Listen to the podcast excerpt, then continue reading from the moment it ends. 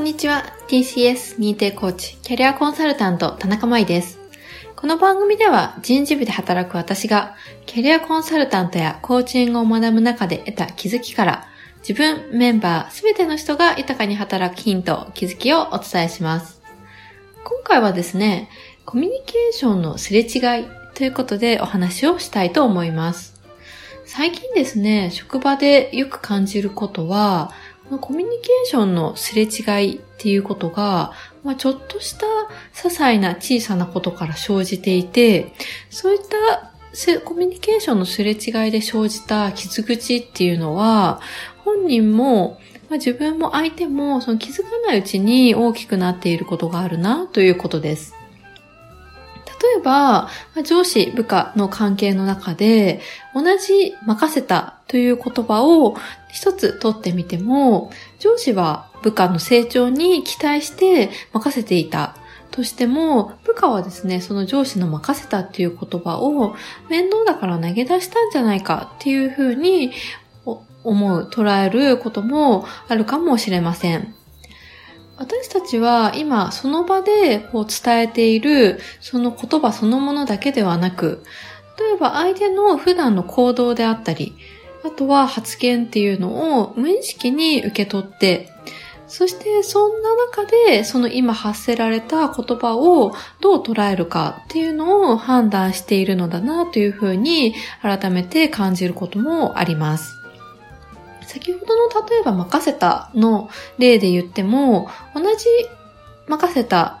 を二人の上司から言われたとして、一人の上司からの任せたというのは信頼されているなっていうふうに感じるのに対して、もう一人の上司からの任せてる、任せたは責任を放棄しているなっていうふうに感じることもあるかもしれません。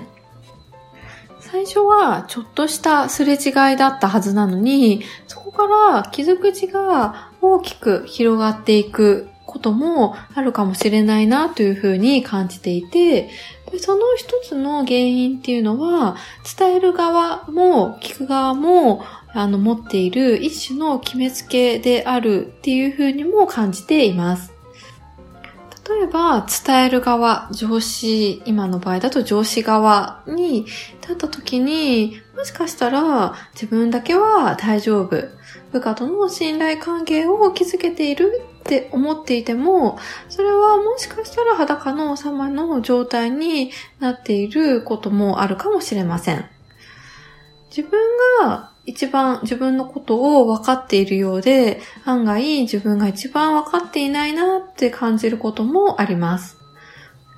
もちろん逆もしかりだと思います。だからこそ常に自分を客観的に見て、チームに悪影響を与えていく、与えていることをこう修正していくっていうことは必要で、自分をこう客観的に見るためには他者からのフィードバックも必要なんだろうと思います。私がコーチをしている理由の一つは、常にフィードバックがもらえる自分で居続けるためでもあります。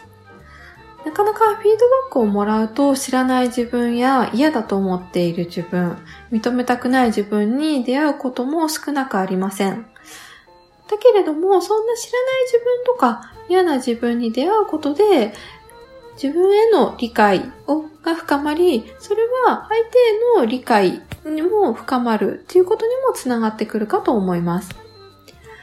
これだけコミュニケーションをとっているから大丈夫っていう基準はきっとなくて、自分がしているコミュニケーションを決めつけずに疑い続けること、これってすごく大切なことなんじゃないかなっていうふうに思っています。疑うっていうのは否定するということではなくて、いろんな角度から見てみるということ。そういう